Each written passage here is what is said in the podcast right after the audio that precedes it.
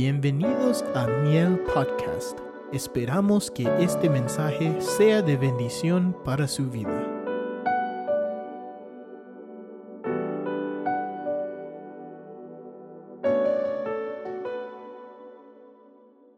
Muy bien, vamos a prepararnos entonces, hermano, para leer la palabra del Señor. Estamos en el Salmo. Vamos a estar unos días, hermano, mientras, ¿verdad? Este, eh, decidimos, eh, quizás, hermanos, estos días vamos a estar tomando temas, libres el domingo y esos temas, hermanos, van a ser, ¿verdad? Este, que el Señor nos lo dé. Estamos pidiendo, yo, eh, antes del de el viaje que hice, hermanos, estuvimos viendo un tema que era, ¿verdad? La sanidad en nuestro cuerpo. Creo que el Señor se glorificó, nos ministró, nos ayudó, ¿verdad? Hoy vamos a ver un punto importante, hermano, de que nosotros debemos entenderlo, debemos, hermano, eh, vivir, operar en él, en él, y es importante que usted, ¿verdad?, este, se mida. Y si no está ahí, entonces busque estar ahí. Y si está ahí, procure mantenerse ahí, ¿verdad?, hasta el final. Y lo que vamos a ver ahora es la fidelidad de nosotros a Dios. O sea, Dios para nosotros es fiel. No ha fallado, no va a fallar. Eh, Pablo dice en un momento, ¿verdad? Y dice, ¿verdad? Y empieza a ver varias cosas. Y una de esas dice, si le negáremos, él nos negará a nosotros. Si le somos infieles, dice, Él permanece fiel. Porque lo que seguiría es, Él también sería infiel. Pero eso no se puede en Dios. Dice, si nosotros somos infieles, Él permanece fiel. Porque Él no puede nunca ser infiel. Yo quisiera que nosotros, hermanos, meditemos hoy en estos versículos que vamos a leer para que juntos podamos, ¿verdad?, recibir esa edificación. Salmos 33, pero antes de leer, quisiera preguntar si alguien nos visita hoy por primera vez, quisiéramos saludarles, si esta es su primera vez. Háganos el favor de ponerse de pie o levantar su mano rapidito para saludarle. ¿Habrá alguien que nos visita hoy por primera vez? Levante su mano en alto, por favor. ¿No? Bueno, bienvenidos todos entonces, hermanos, a la casa del Señor. Muy bien, parece que por aquí, ¿verdad? No vi, pero bienvenidos. Disculpen, no, no vi. Muy bien, Salmo 33, verso 4. Mire lo que dice. Ponga atención, por favor, porque solo vamos a leer ese verso para iniciar. Luego leemos varios versos más, pero en este verso quiero yo, hermanos, poner como base. Mire el verso 4. Porque la palabra del Señor que dice es recta. No tiene curvas. No le demos vuelta. Es recta. ¿Verdad? Nosotros le damos vuelta damos brincos, pero como dijo alguien, ¿para qué tanto brinco si el terreno es plano?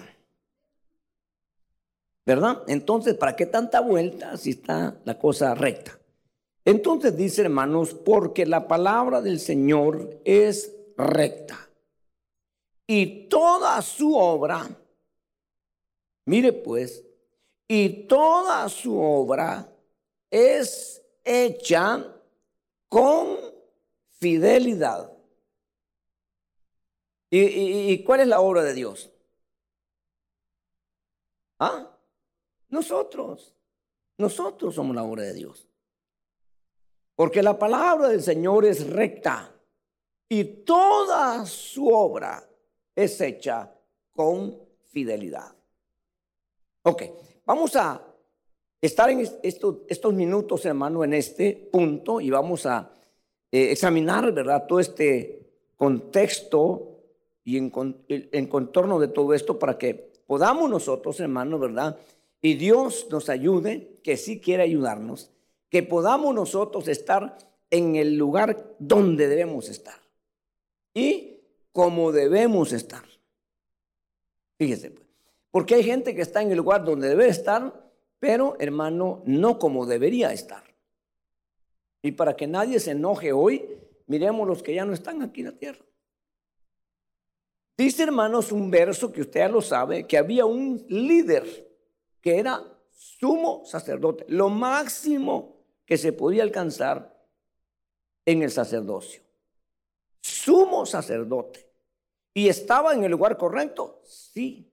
¿Estaba como debía estar? No. Porque dice que estaba delante de Dios, pero sucio. Y entonces el diablo lo estaba acusando, porque el diablo lo vio, hermano, que había sido recto, pero no se dio cuenta Josué que se ensució en un momento y entonces estaba en el lugar correcto, pero no como debía de estar. Y eso es lo que nosotros debemos cuidar, hermano, con todo lo que tenemos. No podemos nosotros exponernos a eso. Entonces nos damos cuenta que en nosotros, hermano, tenemos, ¿verdad? Nosotros, no Dios, nosotros, porque somos seres finitos. Aunque algunos, ¿verdad? No son tan finitos. Pero la palabra finito significa que tiene un tope. Él es infinito no tiene tope, no tiene fin. Nosotros somos seres que tenemos, que somos, hermanos, creados con un principio y con un final. ¿Verdad? Nosotros vamos, hermanos, a, si no nos, si no nos eh, despertamos y si no atendemos, nosotros vamos a un, a, un, a un punto de que vamos a desaparecer del mapa de Dios. Si nosotros le atinamos y si nosotros nos esforzamos y nosotros, hermanos, alcanzamos, vamos a estar en la presencia de Dios por siempre. Y entonces entramos a una etapa que se llama, hermanos, seres inmortales, porque Dios es inmortal. Y cuando llegamos ahí nosotros, ¿verdad? Entonces, perdónenme la frase que voy a usar, la hicimos. ¿verdad? Entonces, pero tenemos que ver qué necesitamos y qué tenemos que hacer nosotros para que de esa manera nos ocupemos el resto de nuestra vida haciendo lo que nosotros tenemos que hacer. Porque lo que nosotros nos han delegado que hagamos, y eso ha sido Dios, nunca lo va a hacer nadie, ni Dios ni nadie. Ni usted como padre, ni usted como hijo. Ni su papá le va, a hacer lo que usted tiene que hacer, ni usted como padre puede hacer lo que, lo que su hijo tiene que hacer. Son cosas que tenemos que tener bien claras. Y hoy vamos a ver, hermano, ¿verdad? Tres aspectos de lo que encierra la fidelidad en el tema que vamos a ver ahora, que es un tema finito, ¿verdad? Parte de un tema. No es un tema completo, ningún tema se termina en plenitud. Por eso que usted oye temas dos, tres veces y de todos modos se agotan. Porque es mucho esto. Entonces vamos a ver, hermano, ¿verdad? Lo que Dios requiere de nosotros en, con respecto a fidelidad. Solamente yo voy a usar tres puntos. El primer punto voy a ver, hermanos, la importancia de la parte espiritual. Que Dios quiere que nosotros, hermanos, la entendamos y la logremos. La segunda parte que vamos a ver, hermanos, es la segunda parte que vamos a ver, o, la, el, parte, el punto número dos va a ser el aspecto emocional, sentimental. Que nosotros también tenemos parte ahí. Y luego la otra parte que vamos a ver es la parte económica, que son tres pilares importantes en la vida de cualquier persona, ya sea cristiana o no. En el, en el lado de la farándula, donde no existe vida espiritual, se menciona, ella es muy espiritual. Se habla de ello, aunque nosotros sabemos que de espiritualidad no tienen nada. Pero nosotros que estamos en el terreno, nosotros que estamos, hermano, en el llamado, tenemos la oportunidad, si queremos, ser espirituales. Porque tenemos los recursos. De nuestra parte está todo. Pero muchas veces, teniendo todo a nuestro, lado, a nuestro favor, o no lo usamos o no nos importa.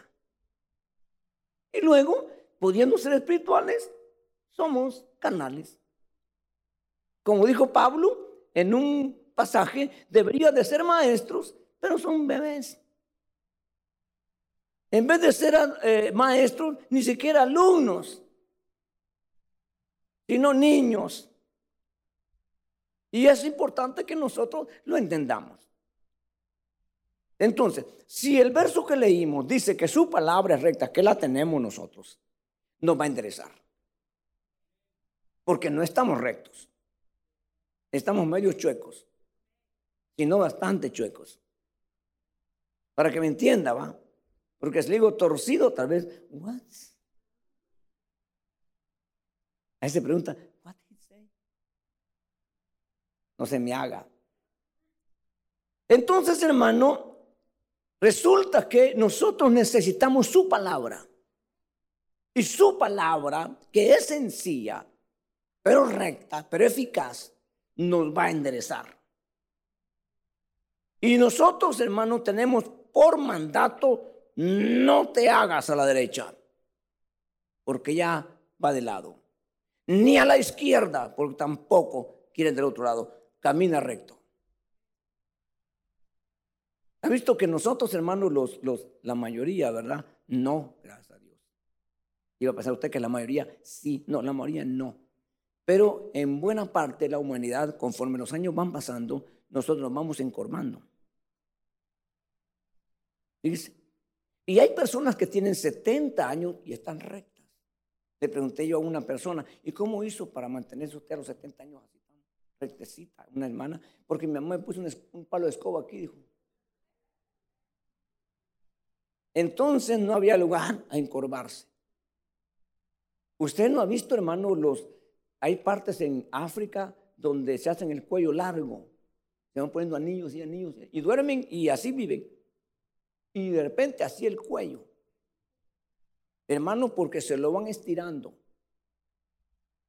De hecho, vimos nosotros, hermano, en una eh, eh, en un estudio lo que significa, ¿verdad? Este, una cierta raza con la que Israel eh, peleó y se llamaba, hermano, su significado es gente de cuello largo. Y cuando hablamos de cuello largo es, hermano, generalmente no es, es para para levantarse y eso significa en sentido espiritual orgullo, altivez, se muestra así. Porque cuando la persona baja su rostro, entonces muestra humildad, humillación, muchas de esas cosas. Entonces vamos a ver aquí, hermano, cómo esto es importante para nosotros. Si usted ya ah, leyó la Biblia varias veces, si usted ya sabe orar, si usted ya sabe servir, si usted ya sabe, qué bueno pero necesita averiguar, saber si lo está haciendo fielmente. Es importante eso, porque si su obra es hecha con fidelidad, no va a aceptar Dios nada chueco. Nada. Y entonces nos conviene a nosotros, hermanos, ajustarnos, ¿verdad? A las cosas que Dios ha dejado para que de esa manera nosotros lleguemos, hermano, a un punto, hermano, final glorioso. Hay un verso que yo solo voy a leer, hermano, que, que nos, nos enseña cómo entrar a la eternidad. Porque a veces decimos, ¿y cómo será? ¿Y cómo le hago? Y yo no sé. No, es que no le hemos puesto atención. Y ese texto no es para pastores, para apóstoles, ni para profetas, ni para maestros, ni para evangelistas. El título que se le da, siervo. Y siervo somos todos. A ese título es para todos. Y hermano, ese, ese verso dice que el Señor llega a examinar lo que se le encomendó a ese siervo y el siervo puso atención y puso toda dedicación e hizo que exactamente como Dios, el Señor de él, le había ordenado. Y el Señor le dice, hermano, buen siervo y fiel. Dice el verso, ¿verdad? Hermano, es muy importante. Y al final del verso dice, hermanos, entra al gozo de tu Señor. Eso está hablando para la eternidad. Y nos enseña ese verso cómo podemos nosotros entrar a la eternidad y en qué eh, categoría y a qué nivel podemos entrar. Pero es importante que nosotros, hermano, ¿verdad? Ahora examinemos, nos demos cuenta si vamos realmente por el camino que debemos andar o ya nos fuimos de lado. Y si nos fuimos de lado, pues tenemos tiempo para enderezarnos. Porque mañana puede ser tarde. Entonces, nosotros como seres tripartitos, tenemos que darnos cuenta, hermano, y saber cuál es el estado de todo nuestro ser. A veces decimos, hermano, me siento quebrantado de salud, me siento enfermo. ¿Por qué decimos eso? Porque está manifestando nuestro cuerpo las deficiencias Pero muy pocas veces nosotros decimos, hermano, mire, yo en el cuerpo no siento problema, donde yo tengo problemas es en mi alma. Fíjese que nosotros atendemos. ¿Cuántos han tenido dolor de muela? Así de las 11, 12, 1 de la mañana, hermano, cuando todos, y usted está, qué horrible ese dolor. Yo sufrí mucho de eso. En el 86 creo que fue un terremoto fuerte en Guatemala, creo que fue 86 o no sé. 76, ¿verdad? 70, bueno, algo así por ahí. Yo recuerdo, hermano, que yo no estaba durmiendo por un problema que tenía y yo estaba ahí en todo dormido y yo no le quería decir a mi papá y mi mamá porque ya muchos días me habían ayudado y dije yo que duerman, pero un dolor horrible. Yo estaba despierto cuando empezó en El Salvador. Y yo le digo, ¡Ey, está temblando, está temblando, está temblando! Y todo el mundo corriendo. Pero yo estaba despierto cuando empecé a sentir cómo se movió. hermano se movió duro allá en El Salvador. Fuerte el terremoto, hermano. Y, y después nos salimos. Me acuerdo que nos sacaron al patio, hermano, afuera. Y yo con aquel dolor y ya con la, con la, con la, con los fresquecitos de la noche, peor. Pero ya no, ya no sentía tanto por el pánico, el temblor. Pero eh, terrible es eso, ¿verdad? Entonces, hermano, es importante que nosotros atendamos más las cosas eternas, hermano, que las temporales. Pero a veces es lo contrario. Y cuando ya no aguantamos un dolor de muelas, ya no aguantamos ya un día, dos noches, no, llamamos. Eh, ¿Me puede atender el dentista? Sí. ¿A qué horas puede venir? Solamente a las 8 de la mañana hay cita. Ah, llamo al trabajo, ¿sabe qué? No puedo ir, eh, me duele la muela, me estoy mal. No puedo ir, señor, al trabajo porque tengo que ir al, dentista. Y vamos al dentista. Y no está mal. Pero cuando tenemos heridas sangrando en el alma, decimos, ¿verdad, hermano? Yo no sé qué me pasa, tengo un problema. Pastor, este, ¿me puede atender? Me han dicho algunos. Sí, claro, le digo yo, ¿verdad? Entonces me dice, le digo yo, me ¿a qué horas puede? Yo le digo, yo puedo en la mañana. No, yo puedo de las 8 de la noche en adelante. Mire, si fuera mi muela, yo llegaría a las 8 de la mañana, pero como es mi alma, entonces hasta las 8 de la noche, después de mi trabajo. Porque mi muela no me deja trabajar en la máquina, pero mi alma sí me permite trabajar. Mire cómo somos, así somos. Y dejamos lo más importante de último. Y de repente, hermano, ni siquiera pedimos ayuda y el alma sigue sangrando. Entonces, resulta que, hermanos, el aspecto espiritual es muy importante. Y Dios en su misericordia permitió que cuando nosotros, hermanos, se activó el alma y el pecado se, se manifestó en nosotros, inmediatamente el espíritu murió. Porque los niños tienen un espíritu vivo por su inocencia. Porque la Biblia dice claramente que la paga del pecado es muerte, pero cuando hay conciencia. Por eso que si un niño muere de una edad en su inocencia, no tiene culpabilidad ni condenación. Porque su alma y su conciencia no tienen ni nada que ver. Entonces, cuando nuestro espíritu murió, hermano, hasta cierto punto fue una bendición. Porque, hermano, se quedó el espíritu ahí dormido. Cuando vino Jesús, hermano, lo primero que hizo fue vivificar nuestro espíritu. Y nosotros, hermano, despertamos. Y nuestro espíritu fue vivificado. A partir de ahí, hermanos, el espíritu no tiene mucha conciencia de lo que pasó, porque estaba o dormido o muerto. Y ahora que ha vuelto el espíritu, hermanos, y ha tenido un encuentro personal con su creador. ¿Qué es lo que te lleva a la salvación? De lo contrario, no hay salvación.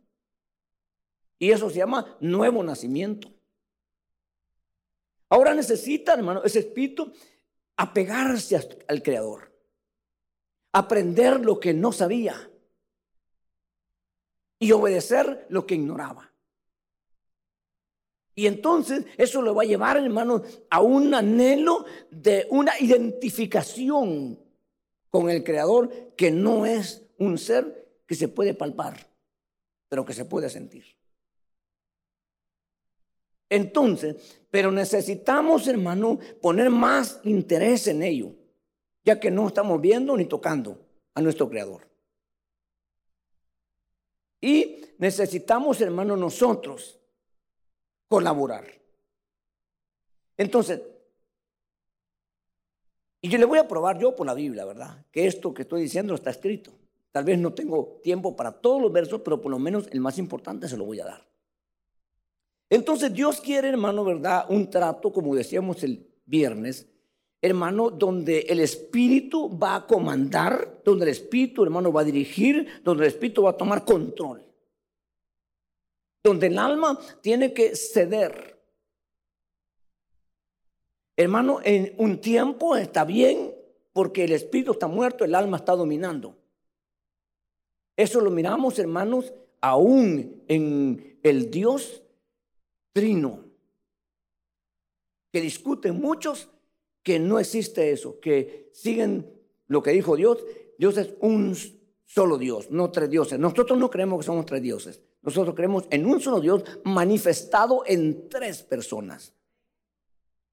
Y eso no lo entienden, eso, por eso no lo creen, no lo entienden.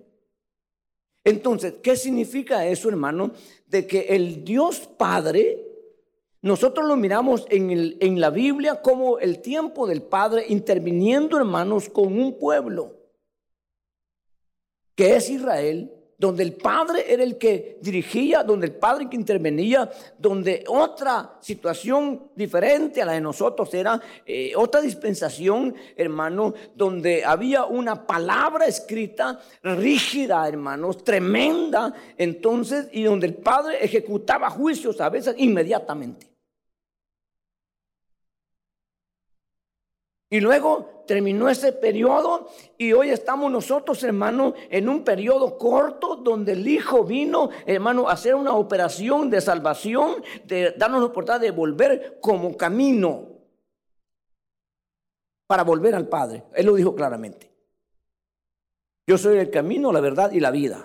Nadie viene al Padre si no es por mí. Lo dijo Jesús, ¿verdad? Pero luego también Jesús dijo, hermanos, yo les conviene que yo me vaya temporalmente, porque si yo no me voy, el otro no viene. ¿Quién es el otro? Nosotros sabemos ahora que es el Espíritu Santo. Los discípulos no entendían. Juan, creo que ahí se cruzó un poco, Juan el Bautista. Porque cuando Juan escuchó esas palabras, hermano, dijo Juan, bueno, me equivoqué. Por eso le mandó a preguntar a la cárcel. ¿Eres tú al que esperábamos o vendrá otro? ¿Se acuerdan la pregunta de Juan? Que nunca le contestó Jesús. Los que vinieron a preguntar eso, dice, y Jesús empezó a hacer milagros y cosas sobrenaturales. Y les dijo, vayan y díganle a Juan lo que han visto. Los sordos oyen, los cojos andan y los mudos hablan.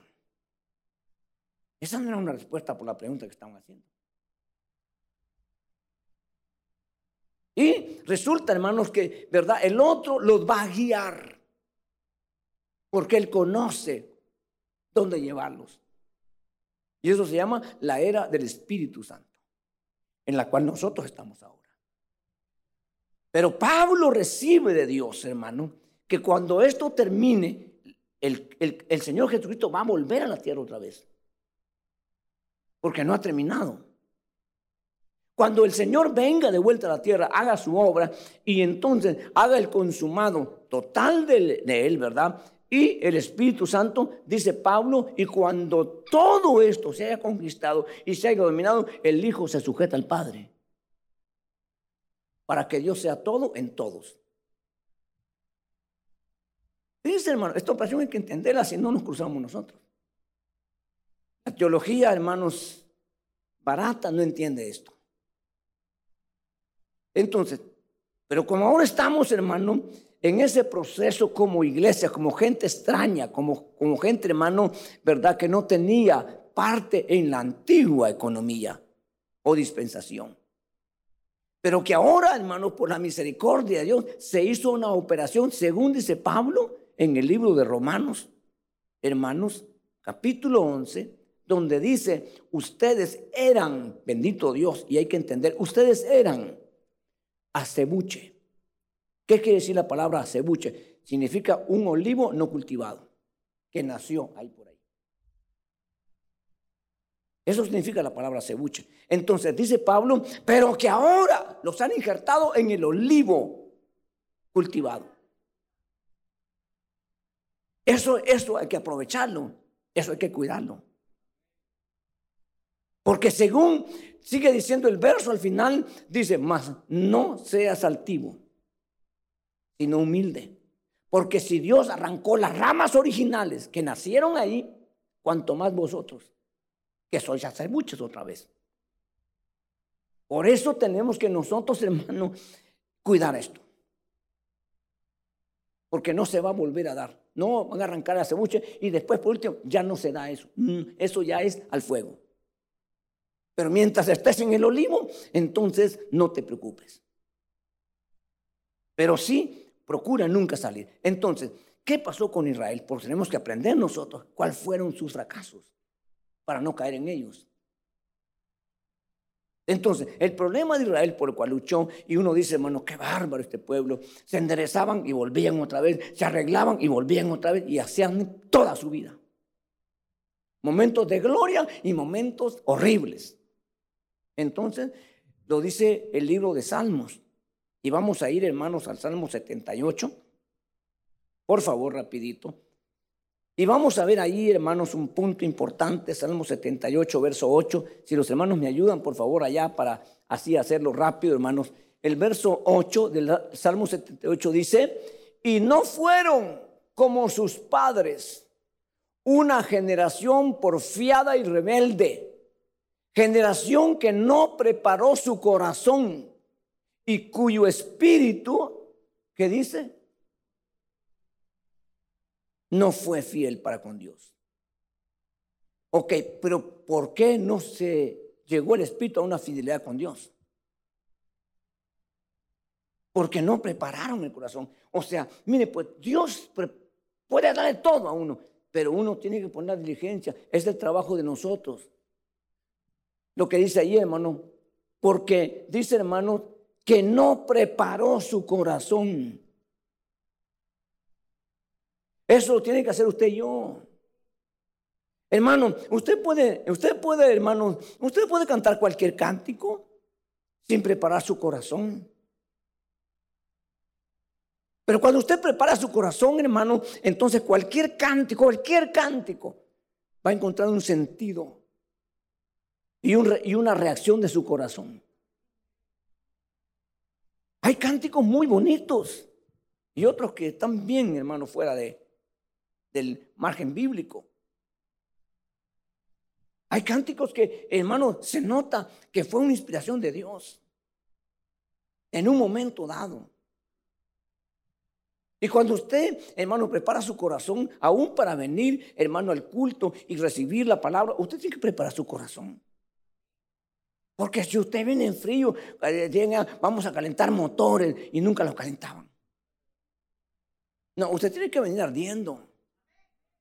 Y cuando usted está en el asunto, hermano, usted siente desde la noche, la madrugada o un día antes, o lo que se llama, siento mariposas.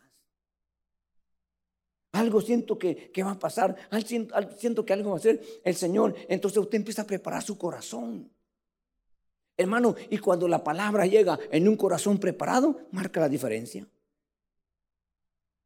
¿Qué lugar hay para la duda o para cuestionar la palabra de Dios con un corazón preparado, pero sí con un corazón que no está preparado?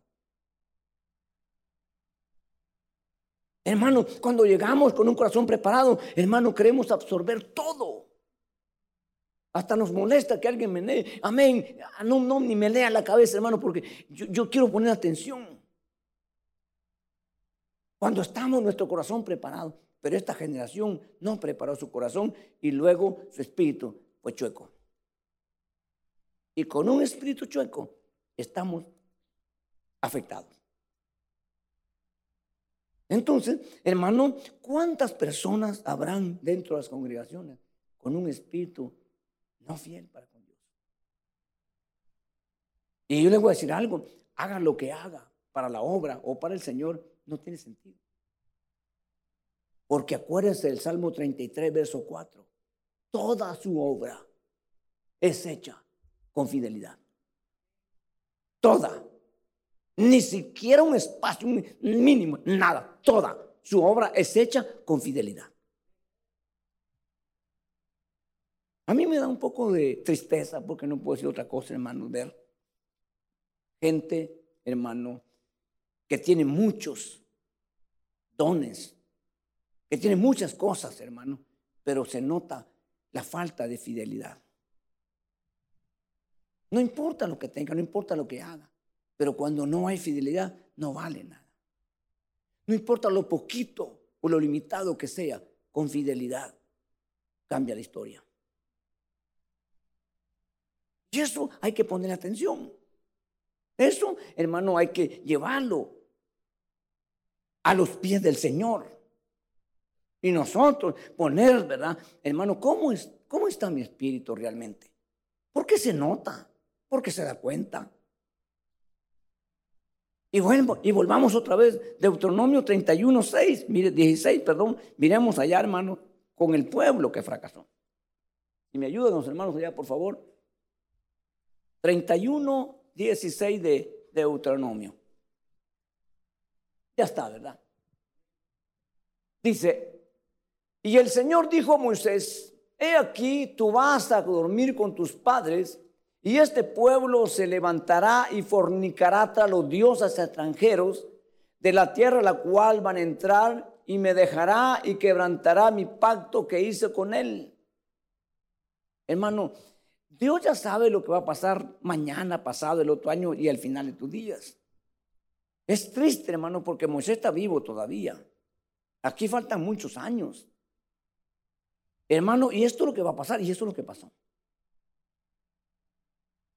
Pero no es la única vez que Dios les habla. Dios les habla desde antes, muchas veces, hermano. No hagan lo que miren en esa tierra donde van a ir.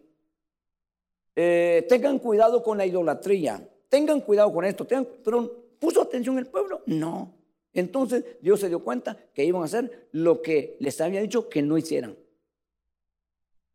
Y eso es lo que hicieron y fue su fracaso. Otra vez, porque su espíritu no era recto, no era fiel para con Dios. Este pueblo podemos ver muchos pasajes, muchas historias tristes, hermano. Y lamentablemente, ¿verdad? Ahí, hermano, fracasaron. Entonces, pero si nosotros trabajamos, y es importante, hermano, que cuando una persona empieza a trabajar, a hacer lo que le toca a él o a ella, entonces es una persona muy sensible.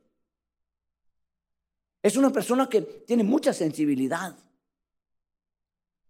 Es una persona, hermano, que, que cuando alguien le ofende, le daña, está viendo cómo pide perdón. Pero cuando el corazón está duro, no le importa. Hermano, y, no le molesta que, fulano no le habla. A mí no. Uf, hermano. Eso es gravísimo. Ese es un camino a la destrucción. Pero no va a ser así. Un hombre, una mujer fiel, hermano recto, fiel, hermano, no puede, no puede dormir. Porque no puede. Su espíritu no le permite. Porque ha habido una preparación en su corazón. ¿Me explico? Entonces es importante que el nivel espiritual nosotros, hermano, ¿verdad? Lo examinemos. Nosotros, hermano, sepamos. Y si alguien esta noche o esta tarde, perdón, hermano, es confrontado y sabe que su condición es esa, tiene que salir de allí hoy mismo. No se puede quedar ahí, hermano, así, eh, discúlpeme, aguazapado. ¿Entiende lo que estoy diciendo ahora?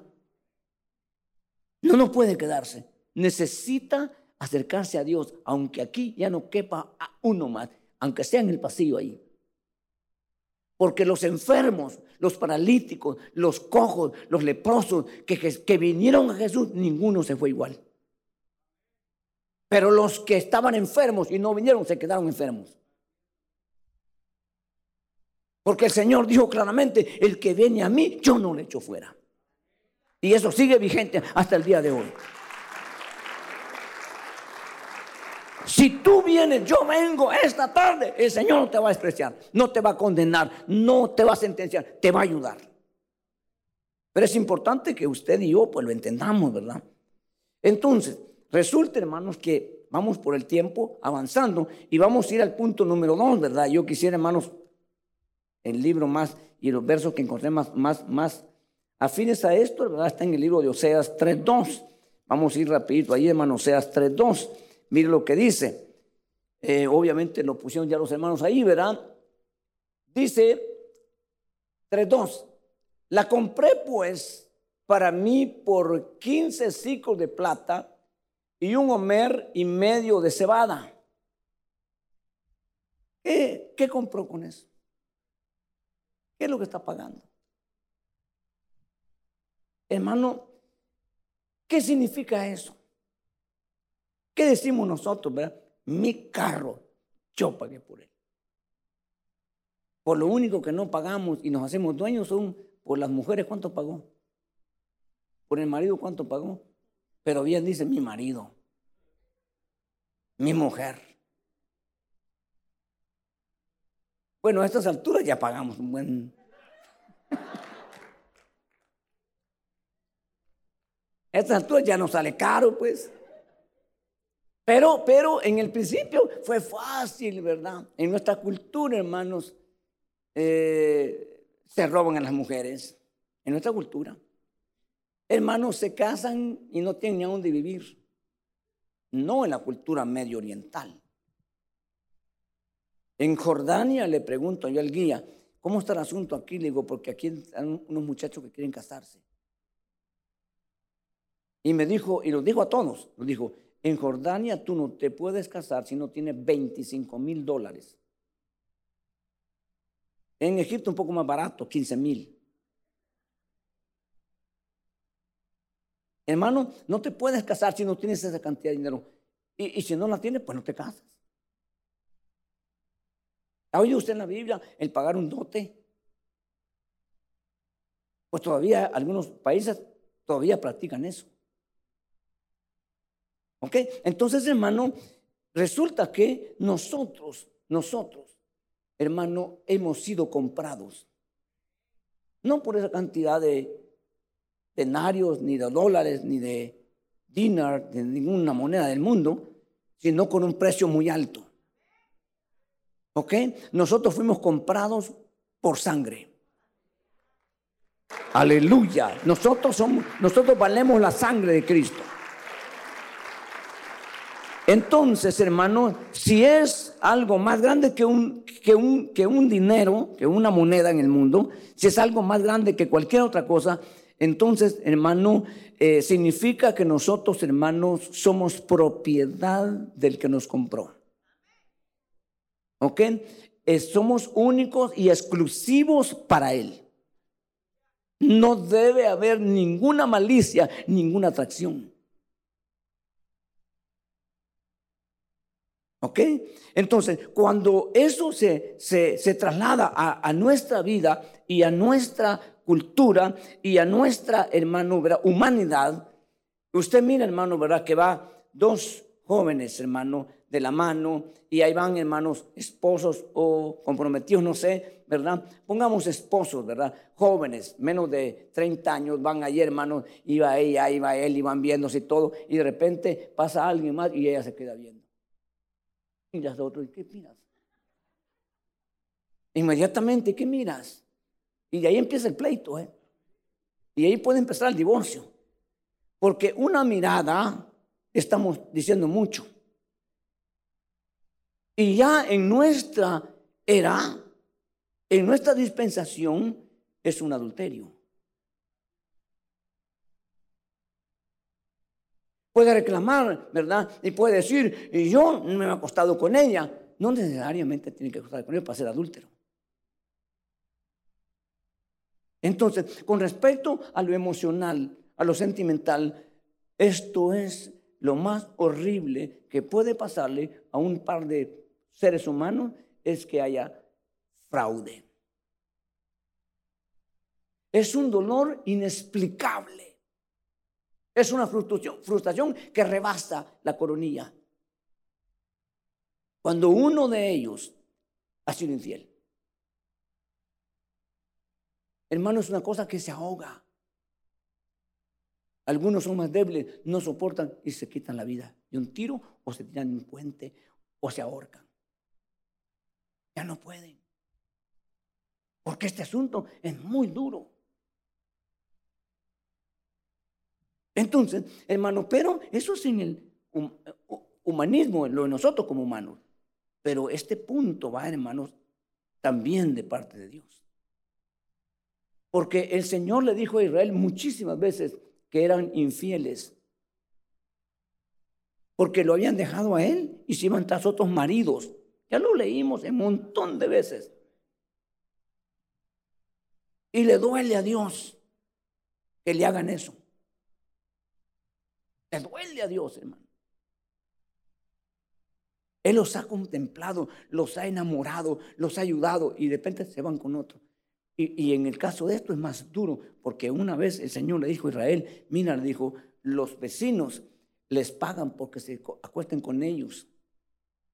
A las mujeres les pagan, pero ustedes pagan para que se acuesten con ustedes, dijo. Porque esto es horrible, esto es terrible, hermano.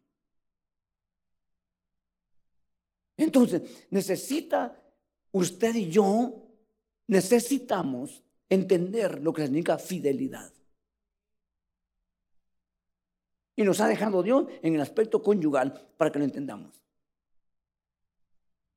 El hombre tiene, es fácil decir, este, renuncia a toda mujer que tuvo y que esto y lo otro en su vida. Amén. Estoy de acuerdo. Pero en la realidad puede ser diferente. Hay muchas cosas que yo me limitaría a hablar acá. Hermano, en que hay infidelidades ocultas, secretas, que ella no se da cuenta o él no se da cuenta, pero, hermano, pero van a afectar la relación. Ya no digamos la familia. Porque todo esto trae efectos muy feos. Y nosotros no queremos eso. Pues Dios espera que nosotros, hermano, definitivamente nos hayamos decidido ya de ratos. No, hermano, ser infiel a Dios, ni espiritualmente, ni sentimentalmente, porque Pablo dice de las viudas, y dice Pablo, hermano, quiero que todas las viudas menores de tal edad se casen y tengan hijos. Porque algunas de ellas han hecho pacto que yo me consagro para Dios.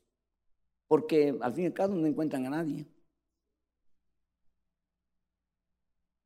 Pero Pablo dice que algunas de ellas sí le salió un pretendiente ya después de los 50 y que han violado su compromiso y su pacto y ahora se han ido tras Satanás, dice.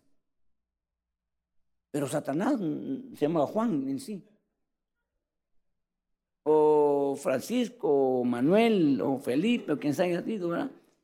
Pero, hermano, porque incurrieron violando su promesa.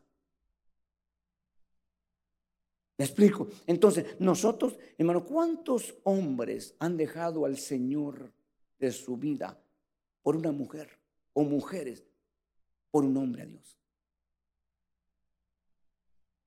¿Y usted cree que, hermano, el Señor está contento?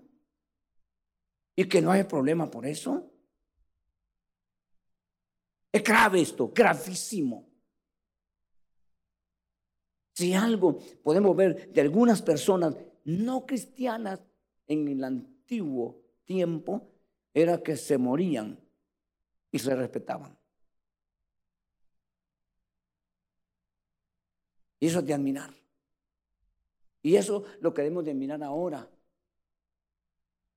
Dentro de la iglesia de Cristo, de un simple feligrés a un ministro del Señor. Duele. Estaba leyendo una noticia de poco menos que un gran líder de una mega iglesia tuvo que entregar todo ahorita, porque lo agarraron Tuvo que entregar, porque le exigían, le permitieron ya. y aquellos que no, nadie le dice nada. Tenemos hoy en día, hermanos, y yo con el respeto que merecen, ¿verdad? Tenemos apóstoles con hijos matrimoniales. Y apóstoles con hijos. ¿Y quién, es, y, quién le dice algo? Si es el apóstol. Pero tiene dos hijos que dentro del matrimonio los engendró. Tenemos pastores, tenemos de todo, hermano, que han tenido tres, cuatro mujeres dentro de la congregación. Tal vez llegó una hermana con un problema y dijo, pastor, yo tengo aquí este problema, a Dios le ayudo. ¿Y cómo le va a ayudar? Metiéndose con ella. Ese es ayudarle, eso es arruinarla más todavía. Ya venía cojeando, ahora está paralítica. De veras, hermano, porque no hay compromiso en la fidelidad. Pero Dios está esperando eso en nosotros. Porque somos parte de su obra y estamos siendo usados para que su obra se realice. Entonces, espiritualmente tenemos que nosotros entender lo que significa fidelidad, hermano, y eso es importante. No importa las ofertas que el diablo venga a hacerte, hermano, no importa. Decía un predicador al cual yo, hermano, escuché y me bendijo mucho el Señor, le decía a los pastores, le decía, hermano, hay tres cosas que tienes que cuidarte. Y decía, una es fama, la otra es lana y la tercera dama. Fama, lana y dama, cuídate. Si quieres mantenerte agradando a Dios. Entonces, nosotros tenemos que entender ese punto. Hermano, Jeremías 3.6, rapidito leamos Jeremías 3.6, miren lo que dice, hermanos, ahí, el capítulo 3, verso 6, miren lo que dice. Y el Señor me dijo en día del rey Josías, ¿has visto lo que hizo la infiel Israel? Ella andaba sobre todo monte alto y bajo, todo árbol frondoso, y ahí fornicaba, según no me miran. Nadie sabe. Pero es que no estamos nosotros encargados, no somos los jueces nosotros. No vamos a llamarte a, último, a última hora nosotros, no, va a ser Dios. Entonces, hermano, esto es serio. Entonces hay que mostrar fidelidad espiritualmente, hermano, que tú no permitas. Hermano, que en tu espíritu estés, hermano, porque este es un movimiento espiritual. El diablo se metió también por el lado espiritual, entre comillas para ver cómo, hermano, nos enreda. Y nosotros somos los encargados a decir, no, esto no es así. Y tenemos las pruebas y tenemos todo, por lo cual nosotros no vamos a, correr por ese, por ese camino. Hace ocho días, el mundo celebró, hermanos, el Halloween en inglés. Hermano, allá abiertamente el día de las brujas. También las brujas tienen, día, tienen derecho a su día. Dicen ellos. Entonces, hermano, una fiesta, una de las, de las siete, creo, fiestas satánicas más importantes para ellos. Entonces, viene el cristianismo y dice, bueno, no podemos decir abiertamente Halloween ni, ni Día de las Brujas, pero pongámosle Harvest. ¿Ok? Camuflachémoslo pero es la misma mica con diferente vestido. ¿Me explico?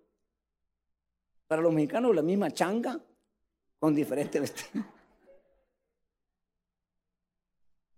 Entonces, no podemos hacer eso, hermano, pero el mundo está en todo el año dándole vueltas y vueltas.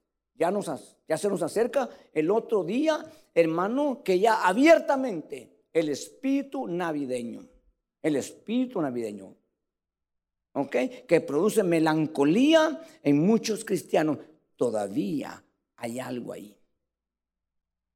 Porque el que ya no está en ese asunto, ni cuenta se dio, hermano. Está tan metido en Dios que no le importa. Pero ¿cómo viene como flashado esa fiesta? Hermano, es una fiesta que desde años, no cuando nació Cristo, esa es la fiesta que le celebraron a Tamuz desde mucho tiempo atrás. Pero como la iglesia católica empezó a jalar todo para meterlo, para hacer dinero, porque ese día, esa, esa época del año, es donde le sacan la plata a toda la gente. Entonces, hermano, pues está disfrazado de que Jesús nació esa fecha, cuando ni históricamente, ni bíblicamente, por ningún lado, se puede probar que Jesús ha nacido en eso. En ese sentido, me gustó, hace como cuatro años, hermano, el máximo líder de la Iglesia Católica en México les dijo, señores, Jesús no nació el 24 de diciembre, se acabó, ¿entendieron? Nadie le puso cuidado, ellos siguen en su cosa. A estas alturas, hermano, parar ese asunto, no. Pero nosotros sabemos, hermano, que eso no es bíblico ni de Dios. Por un simple punto, un simple, uno, puedo hacer mucho, uno. El mundo, dice la Biblia, que es enemigo de Dios. ¿Ok? Y yo nunca he visto que un enemigo le celebre el cumpleaños a su enemigo. O su fecha de nacimiento. ¿Cómo que el mundo, que es enemistad contra Dios, que está opuesto en todo sentido, le va a celebrar ahora el cumpleaños a Jesús? Seamos, hermano, ingenuos. Entendamos, ¿eh? Entonces quiere decir que usted, hermano, está, sí, yo estoy en total oposición. Porque eso no es bíblico. Ninguno de estos y todos los que, lo que vengan le puedo, le puedo hablar. Porque esto es infidelidad. Nosotros tenemos que celebrar la fiesta muy diferente, sin levadura. Y es otra fiesta muy diferente. Y esa fiesta es todos los días. Pero cuando no estamos insensibles, entra la fiesta que el Padre prepara. No tiene sentido, porque mi corazón no lo puede percibir ni lo puede celebrar. Pero no celebras tú todos los días. Hermano, no te despiertas tú diciendo, gracias Señor, porque ahora ya no necesito alcohol, ya no necesito drogas, ya no necesito esto, ya no necesito lo otro. Señor, gracias por este día. Señor, gracias por la paz. Gracias por esto, gracias por aquello. Hermano, todos los días. Yo no sé usted, ¿verdad? Pero yo, yo cuando era inconverso, una vez me puse a pensar, dije yo, hermano, así dije yo, si yo, si yo me, a mí me mataran, me hicieran pedazos y eso me serviría para salvarme, ay, yo me apunto. Yo pensé un tiempo así.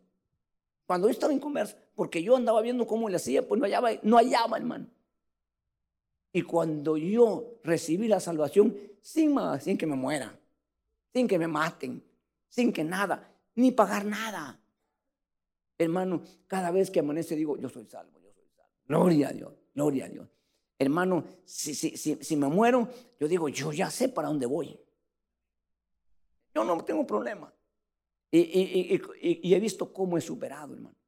Cómo he superado. Porque yo sé. Si le digo que sabe del terremoto, hasta frío me. De, de, los nervios. Y cree, hermano, no olvides un pánico a cualquier cosa. A mí me costó mucho superar, hermano, el andar en aviones. Muchísimo. A veces no podía dormir, no podía nada. Una media ahorita yo ya me agarraba. ¿Y qué hago? ¿Y a dónde? ¿Y, a dónde te haces? Pero fíjese que una vez, de verdad le digo, y aquí hay personas que creo que iban ahí, sí, y aquí hay personas que íbamos ahí, nos tocó un viaje a Israel y nos tocó, hermano, cruzar saliendo de Canadá ya en el mar, ya en el mar cinco horas, donde el avión ya, ya no había esperanza, como Pablo.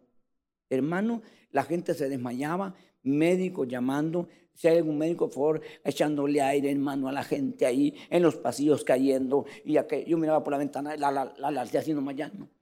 Se caía hasta 100 pies el avión, y se volvía a levantar.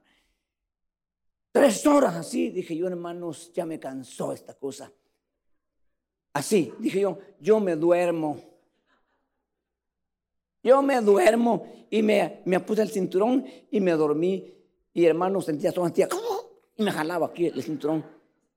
Me dormí. Yo las otras dos horas no sentí. Y me preguntó alguien, ¿y cómo te puedes dormir? Antes no podía, le dije. Ahora sí me duermo. Dije yo, Padre, si este es el fin, se acabó, yo me duermo y me voy a ir seguro que tú me llevas. Se acabó. ¿Qué voy a hacer? Estamos a medio Atlántico, Señor. ¿Qué voy a hacer? Más que confiar en ti, Señor. Y desde ese día en adelante, yo me duermo. Tengo problemas, hermano, porque ¿qué puedo hacer? Pues? Y si me voy, ah, ya llego ese día. Y si no llego ese día, no me voy a morir. Tranquilo. ¿Me explico? Pero tenemos que nosotros aplicar estos principios importantes a nosotros. ¿O no? Si usted es una persona que tiene un espíritu derecho con Dios, hermano, por sometimiento a su palabra, si usted es una persona que sus sentimientos están puestos en Dios, que sus emociones están puestas en Dios, usted no tiene problema. Es decir, No, que no tenga problemas, sino que no tiene problemas en el sentido como no teníamos antes. Pero falta otro punto, hermano, que es el aspecto económico. Que es ahí, hermano, donde nosotros, ¿verdad? Eh, nos adueñamos y todo lo que tenemos es prestado. Mis hijos, decimos, ¿verdad? Y dice la Biblia que son herencia de Jehová los hijos. Y no son nuestros hijos, son, son de Jehová, que nos han permitido nosotros tenernos un tiempo para formar familias. Eh, tu carro no es tu carro, te lo prestaron. Tu casa no es tu casa, no la prestaron. Dinero que te, ha, que te ha dado el Señor, te lo ha dado, hermano, porque dio confianza en ti. Entonces, hermano, pero tú tienes que tener seguridad en esto y tienes que mostrar fidelidad. Entonces, si nosotros vamos al sentido estricto de la etimología palabra, de la palabra que es fidelidad, es algo que ni le sobra ni le falta. En un estado, hermano, tremendo. Entonces, cuando hablamos de fidelidad económica, hermano, aquí es donde obviamente, hermano, tenemos que nosotros hablar con solvencia. Yo no puedo, como ministro, hermano, con un problema de, hermanos, codicia. No puedo hablar yo de, de esto si yo tengo un problema de codicia o de avaricia. No puedo hablar. Porque yo estoy, hermanos, usando los versos de la Biblia para beneficio personal. Porque yo dependo de lo que entra y de lo que tengo y no de lo que soy ¿Y quién me ha llamado? ¿Ok? Entonces nosotros necesitamos, hermano, y tenemos que probar, y esta es una evidencia inequívoca y una evidencia clara de lo que es un llamado de Dios a una persona, a un hombre. Porque el llamado significa, hermano, no simplemente así escogerte nada más. El llamado es una responsabilidad de Dios que toma para un individuo al cual él se compromete a proveerle, hermano, y hacer que su reino se extienda en todo sentido. En el sentido numérico de personas. Empezó con 10 y ya tiene 100. Ya se, se está notando que se está extendiendo, hermano, en el sentido numérico. En el sentido físico, hermano, se está notando de que hay, hermano, ¿verdad? Una buena administración. Porque cuando hay una buena administración, se notan los dividendos o los haces en términos contables. Y el reino de Dios siempre va a haber recursos. Nunca escasez, no se conoce la escasez en el reino de Dios, pero tiene que manejarse un principio. ¿Ok?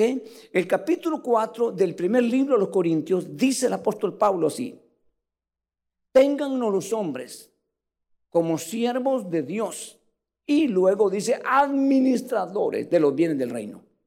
Pero luego dice, pero se requiere que el administrador, el administrador se haya encontrado fiel.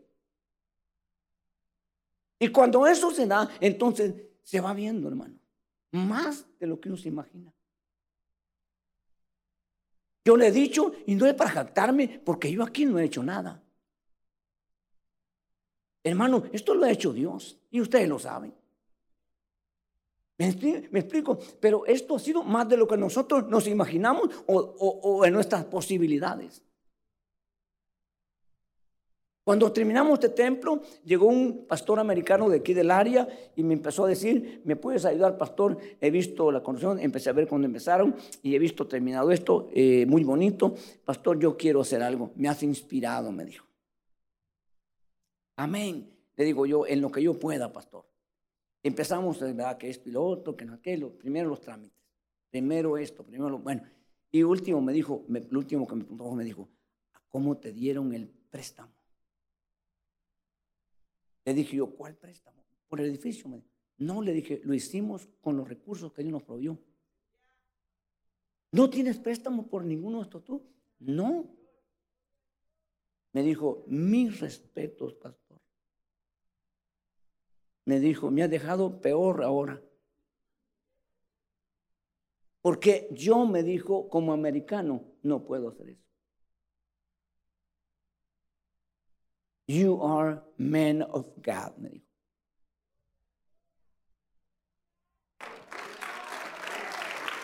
Hermano, mire pues, ¿por qué? Porque debe haber un testimonio, una evidencia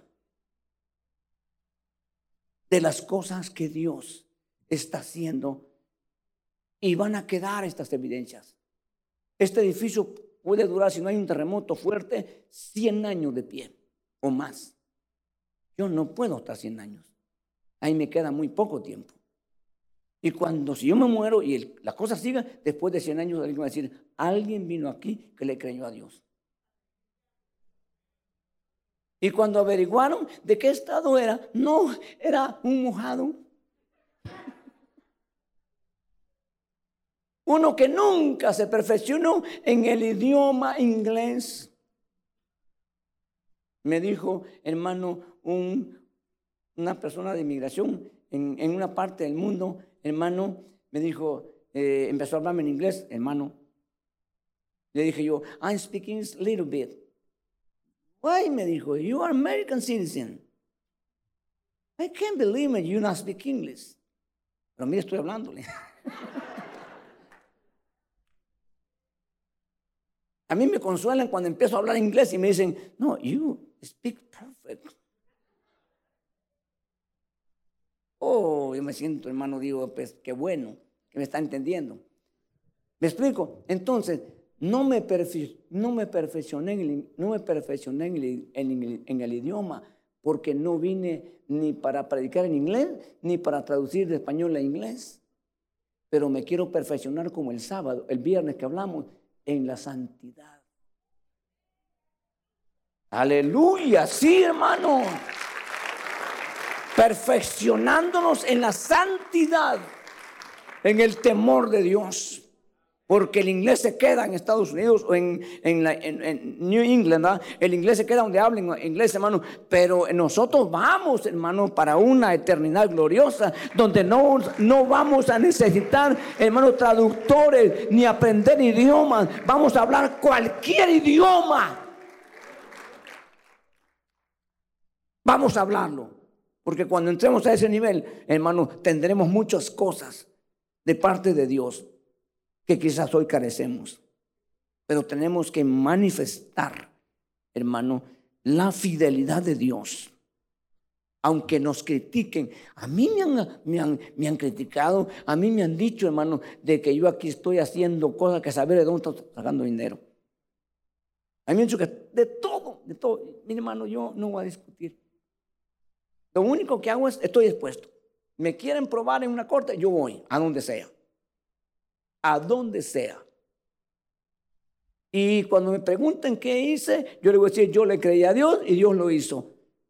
Aquí no hay narcotráfico, aquí no hay sobornos, aquí no hay nada. Aquí hay misericordia, gracia y fe en Dios. Aleluya. Ok, entonces, entonces hermano, tenemos que nosotros entender este principio. y mostrar fidelidad. ¿Verdad? Entonces, hermano, yo lo he hecho, yo lo he hecho, hermano, con, con, mi vida. Yo, eh, no cuando, hermano, tuve abundancia, yo eh, pasé momentos difíciles. Yo le he contado a usted, hermano, eh, lo que yo le dije a Dios, yo no puedo, no quiero, no me gusta, no estoy de acuerdo, pero si tú me dices, yo no sé cómo le voy a hacer, yo le voy a hacer. Yo lo voy a hacer como tú digas. Yo he hecho muchas cosas, hermano, porque Dios a mí me ha motivado y me ha dicho que lo haga. Y a veces, no, no sé, hermano, la verdad no sé. Cuando empezamos el primer templo, hermano, que era un millón y algo, que había que, ah, eh, costaba un millón y algo más o menos el costo, porque a uno le dan el, costo por el pie cuadrado. Y el pie cuadrado no es simplemente la estructura, el pie cuadrado también incluye los parqueos, cuando es comercial, también incluye la calle. Nosotros hemos venido corriendo la pipa de agua desde la calle 17, ahora ya vamos allá, hermano.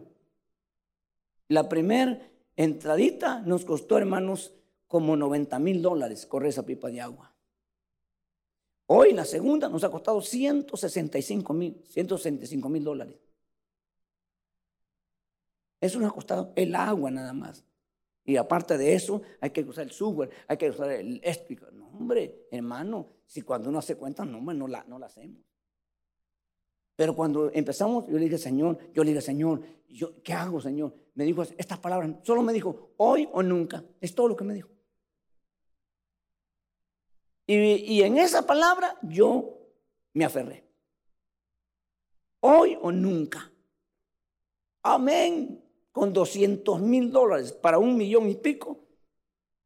Hermano, es una locura. Pero esa locura, ahí está. Ahí está. Entonces, y también acá estamos viendo, pero como le repito, es importante. Entonces, Dios le habló a Israel y le explicó Dios cómo quería que Israel se condujera. Obviamente es diferente, pero a veces lo pienso, hay una discusión hoy, ¿verdad, hermano? Y, ¿sabe por qué es eso, hermano? Porque la gente no quiere dar. Hacemos un montón de excusas, pero yo le, yo, yo le testigo. Yo he buscado la fidelidad, la fidelidad en ese sentido eh, espiritual, emocional, hermano. Mi vida es el Señor. Mis sentimientos están sensibles. Yo, para predicar, yo hago el esfuerzo de no quebrarme ni terminar aquí llorando para no motivar a usted sentimentalmente, porque esta no es una reunión sentimental, esta es una reunión, eh, una reunión espiritual. Y si por espíritu usted es quebrantado, es otra cosa. Pero si usted me mira llorando, también usted ya se pone, hermano, porque así somos los humanos. Así somos. Pero yo hago un esfuerzo, porque yo no le vengo a hablar aquí, hermano, cosas. Yo le vengo a hablar aquí cosas que yo veo, que yo, he visto. También le puedo hablar de aflicciones, también le puedo hablar de problemas, también le puedo hablar, le puedo hablar de momentos que me he subido aquí, hermano. Definitivamente digo, en tu nombre me subo. Señor, tú es el único que me puedes ayudar. Cuando usted oye, no se imagina lo que es que uno se, que pase otro y no puedo pasar. Pero Dios dice, no, a ti te escogí, a ti te toca. Y ustedes miran tal vez, me miran a mí o miran a alguien, no, ni se le notó, tranquilo. Ah, porque no ha estado usted en los zapatos de uno. Pero que se baja uno diciendo, solo la misericordia de Dios. Y eso muchas veces lo hace Dios para que no nos encumbremos. Si no, de repente ya nosotros ya, ya sabemos cómo hacerle, porque ya tenemos experiencia. Aquí no cuenta la experiencia. Ya cuando nos basamos en la experiencia, yo se hacia un lado y yo no quiero eso. ¿Y qué voy a hacer yo, hermano, con mi experiencia, con lo que yo ya sé? Y ya no está Dios. ¿De qué me sirve? Yo dejo esto. Por eso que me inspira Moisés, porque Moisés conocía el terreno, pero le dijo a Dios, si tú no vas, de aquí no me muevo. Va a ir mi ángel y ten cuidado porque eso no te va a perdonar. No me muevo de aquí si tú no vas. ¿Logró convencer a Dios? Sí. Y Dios fue con ellos. Porque si Dios está con nosotros y va con nosotros, hermano, ¿qué importa lo que se levante? Entonces, Oseas 2.6, vamos a ir rapidito, no sé si lo vimos, veámoslo hermano, si no lo hemos visto, 2.6. No lo hemos visto todavía, ¿verdad? Por favor, hermano. 2.6, no 8, 2.6. Por tanto, de aquí cercaré su camino con espinos y levantaré un muro contra ella para que no encuentre sus senderos. Hermano, mire, estas son las cosas que a veces uno no entiende. Esta mujer, hermano, se, cruzó. Y esto era porque Dios quería hacerle sentir a un profeta lo que él sentía. Hermano, este hombre era un profeta fiel de Dios. Era un profeta, hermano, bien ajustado. Y le dice a Dios, cásate con una mujer que se te va a prostituir. ¿Cómo? Señor, pero qué dolor y, qué dolor de ese hombre. Ya con hijos. Porque en, la entradita quedó, quedó embarazada. Y tras uno el otro, tres hijos. Hermano, y resulta, que ella, hermano, tenía, hermano, un buen marido, tenía, hermano, un buen carro, una buena casa, tenía dinero, tenía de todo. Pero no le, no le satisfació eso. Andaba buscando otros maridos. Y de repente el hombre la fue a buscar, le encontró, le dijo, mira, te voy a perdonar, pero no lo vuelvas a hacer. Lo volvió a hacer. Y lo volvió a hacer. Le dijo Dios, hermano, mira, esto es lo que yo siento con mi pueblo. Los he venido tolerados desde Egipto. Los he traído a una tierra que fluye leche y miel. Y mira lo que pasa. Y mira lo y mira lo que, lo que, lo que, lo que hace. Entonces vamos ahora al verso 8. Hoy sí vamos al verso 8, hermano. Ahí mismo. Mire. Pues ella no sabía que era yo el que le, le daba el trigo, el mosto y el aceite y le prodigaba la plata y el oro que ellos usaban para mal. O sea, nosotros todo lo que tenemos, yo puedo decirle a usted, hermano, todo lo que yo tengo ahorita, que Dios me ha dado a mí personalmente, yo no lo hubiera logrado ni en toda mi vida haciendo saber qué. Pero Dios, ¿y qué puedo decir ahorita yo, hermano? Eh, Dios. Ahora, pero ese trigo, ese aceite, ese oro, esa plata que te dan, no la puedes usar para otra cosa. no la puedes usar. Entonces, hermano, el verso que le mencioné, que ya no lo leímos, ¿verdad? Pero que usted lo sabe. Dice, hermanos, el que en lo poco es fiel, también va a ser fiel sobre lo mucho. Y eso nos cuesta a nosotros. En el tiempo que yo tengo aquí en la iglesia y de donde yo vengo, yo vi como personas, hermanos, fueron bendecidas de parte de Dios. Yo vi como personas, hermano, aquí en la iglesia, vi como personas, hermano, llegaron aquí ganando 20 mil dólares anuales o menos. Y cómo, ¿cuántos son 20 mil dólares? ¿Cuántos del diezmo de 22 en el año? ¿Cuánto? En 20 mil dólares, 10% en 12 meses, 2 mil dólares. Ok, dejémoslo ahí. Dos mil dólares. ¿Cuántos serían el diezmo en cien mil dólares? ¿Cuánto? Diez mil dólares. ¿Cuántos serían este, el diezmo de un millón? ¿Cuánto? Ahí lo pensamos ya. Y ahí he visto yo, hermano, la gente, dos mil dólares. Ahí no fallaban, dos mil dólares. Cuando eran diez mil dólares ya cuestionaban. ¿Y qué van a hacer con 10 mil dólares? Si todos pagamos 10 mil dólares y hacían número tanto, pero no todos ganaban 10 mil dólares. Era la persona que Dios estaba dando la oportunidad. Pero cuando ya eran 100 mil dólares, ya era un millón de dólares. Increíblemente, ya ni los 2 mil dólares daban. Porque ya mucho. Hermano, yo, yo, yo, bueno, lo digo porque de de la boca de la persona. De la boca de la persona salió. Hermano, yo le estoy contando verdades.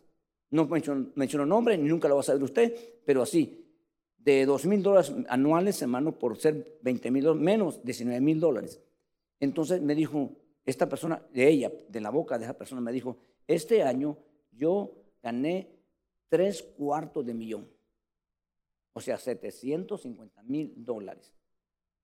Ok, nosotros revisamos, hermano, porque nosotros yo, yo hacía, ¿verdad? Ese trabajo antes, ahora ya no lo hago, tengo rato de no hacerlo, hermano, y ya no eran ni siquiera dos mil dólares de diezmo. En 750 mil dólares ya no había ni siquiera dos mil dólares de diezmo. ¿Ok? Entonces, hermano, porque ya es mucho. ¿Ok? Entonces, hermano, resulta que este, esta persona, hermano, que iba para el millón, para dos millones, para diez millones, llegó ahora ya otra vez, ni siquiera creo que a los 20. Otra vez, y eso es duro, porque no se acostumbra a un nivel de vida.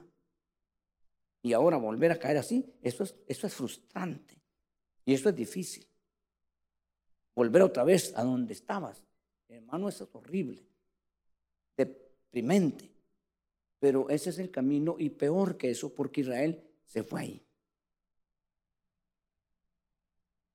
Nosotros tenemos que entender, hermano, yo no, mire, nosotros no estamos aquí, hermano, pidiéndole dinero. Nunca hemos hecho una, hemos pedido nunca en ningún culto que la gente dé tanto ni nada. Hemos dicho si quiere hacer promesas en, en construcción, porque estamos en construcción y usted ha visto todo esto. Pero nunca hemos dedicado ni un minuto para pedir dinero en esta congregación en 29 años. Ni pienso hacerlo. No lo pienso hacer. Ahorita no estamos de brazos cruzados, no hay. Sí tenemos cómo sobrevivir, cómo seguir adelante. Nosotros no estamos hermano, eh, se arruinó la bocina, una, una cuota de todos para comprar bocina. Nosotros, nosotros no. Y no crean que vale. Esta aquí con todo el equipo último, que, hermano, estamos hablando más de 35 mil dólares. Ahorita estamos cambiando todo el sistema de aire acondicionado del otro templo. Acabamos de poner un panel solar de 125 mil dólares. Y no estamos diciendo, hermano, denos a tanto para ayuda. No. Estamos, hermano, eh, usando el dinero porque donde Dios está y donde Dios ha llamado, hay producción. Su reino produce. Amén. Y, que, y como dijo un predicador, y como dijo un predicador, el reino, el oro del reino, usémoslo para el reino. Y entonces vamos a ver evidencias. Porque yo le podría hablar de que, lo que a mí me consta, de ministerios que yo sé, que yo sé, donde ya habían, hermanos, 200 mil dólares en la cuenta y desaparecieron, porque ahora están en la cuenta de él. Yo no sé cómo lo hizo y, no sé qué riesgo está tomando que lo lleven, hermanos, a la cárcel, pero eso no se, uno lo puede trasladar, eso no es problema. Yo puedo trasladar, hermanos, 100 mil dólares a mi cuenta. Y el banco lo va a hacer porque yo soy el presidente que tengo firma. Pero eso jamás se debe hacer. Jamás, nunca. Explico, yo no vine aquí, yo no estoy aquí. Dios en su misericordia a mí me ha bendecido, me ha ayudado, pero yo aquí, hermano, realmente yo podría agarrar un sueldo dos veces más de lo que estoy agarrando ahorita. Yo puedo tener aquí beneficios como vacaciones pagadas. Pero yo no voy a hacer. Porque yo no vengo aquí a aprovecharme. Yo estoy agradecido con lo que Dios me ha dado. Y sé que Dios me va a seguir ayudando. Explico. Yo le dije a los hermanos cuando comenzamos, yo quiero terminar el ministerio diciendo lo que dijeron dos hombres de Dios, por lo menos dos hombres, y se pararon ante el pueblo y les dijeron, ok, quiero que ustedes me acusen, la mujer de quien he codiciado, el buey de quien he deseado. Eso no lo pueden decir muchos hoy al final de su ministerio. No lo puede. Yo quiero hacerlo, que Dios me ayude. Que Dios me ayude para que cualquier hermana aquí en la congregación, joven o casada, me diga, usted me faltó respeto, usted me, me vio maliciosamente. No quiero nunca eso. Yo le voy a respetar.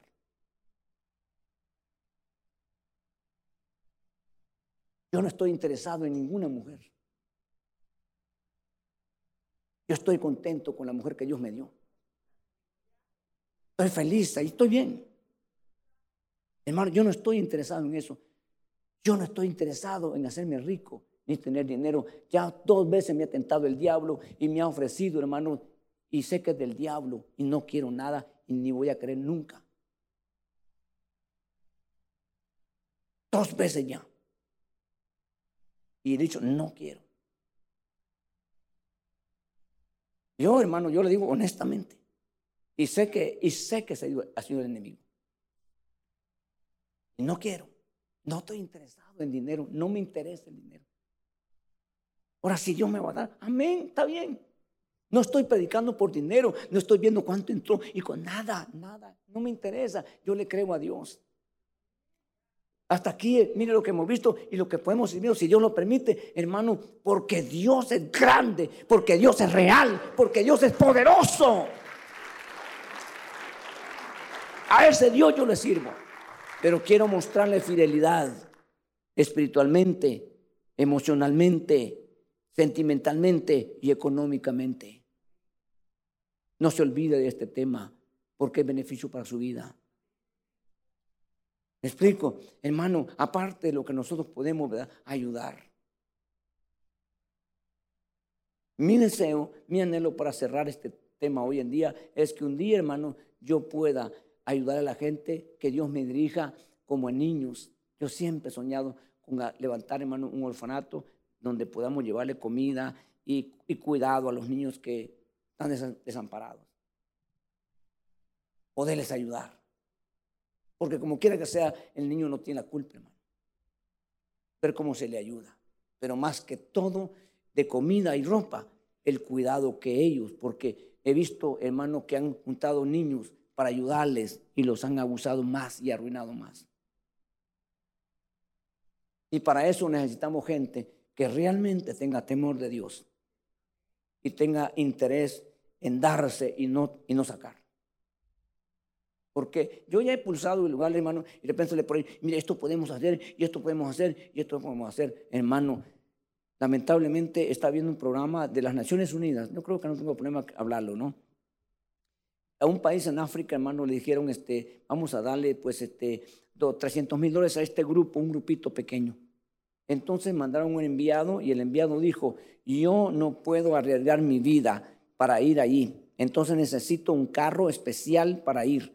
Bueno, le dijeron entonces, bueno, quiero un Hammer del de verdad, que vale 120 a 150 mil dólares el Hammer para ir a ese lugar.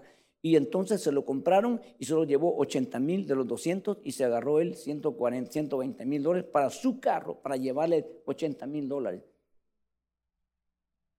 No, hermano. ¿Y quién quedó ganando al final? Porque no, no, no lo regresó el Hammer. Y a ese ya es eh, para asunto personal, ¿me entiende? Que hubiera aumentado, que hubiera ayudado no sé cuántas familias con, 120 mil dólares. O sea, esa es la gente ya, ¿no? Pero también en la iglesia, también en el, en el reino de Dios, hay gente que está viendo, hermano, los dividendos para ellos. Por eso bendigamos a los hombres del, calibre del apóstol Pablo, hermano, que esos hombres entregaron sus vidas. Esos sí son verdaderos apóstoles que entregaron y arriesgaron, como él dijo, sus vidas con, el, con tal de ganar las almas que nunca le dieron algunos ni ofrenda. En algunos casos. Y en el otro fueron mezquinos y fueron raros, hermano, como los corintios, a los cuales Pablo les dijo, hermanos, que, que no quería nada de ellos económicamente. Por eso yo con mis manos trabajo, dijo y prefiero morir antes que aceptar cualquier, porque ya lo estaban criticando. Pero los filipenses le mandaban a donde estaba y le decía a Pablo, olor grato es esta ofrenda. Fíjese pues, pero porque eran gente, hermano, desprendida. Están los macedonios que dice que dieron más allá de sus posibilidades. En su profunda pobreza aportaron para la ayuda de los santos. Esa es la gente que nosotros debemos honrar y debemos reconocer. Dios mío, ya no miraba la hora, ahora sí, hoy ya nos pasamos, hermano. Bueno, perdone usted, no, discúlpeme, hermano. Aquí paramos porque ya vi, no había visto la hora, es que se miraba así miedo, pero oramos. ¿Quiere que oremos esta tarde, hermanos? ¿Quiere usted venir aquí al frente y decirle, Señor, yo estoy allí o no estoy ahí? pero quiero estar si no estoy. Quiero estar, quiero ser un hombre, quiero ser una mujer, quien sea usted, hermano, hermana. Que te honre, que te agrade. Que mi corazón no sea mezquino. Que mi corazón no sea, hermano, ¿verdad? Aprovechado. Gracias por entonar a Miel Podcast. Para escuchar más mensajes como este, visítanos en YouTube, Iglesia de Cristo Miel AV.